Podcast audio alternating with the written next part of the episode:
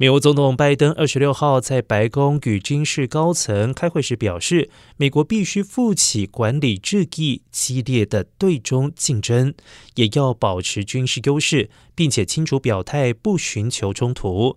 自从拜登担任起美国副总统一直到现在的总统位子，拜登曾经数度和习近平对话。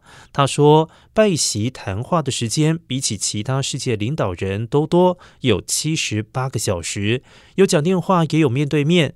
而习近平充满自信，但他清楚告诉对方，美中会有激烈竞争，但不需要冲突。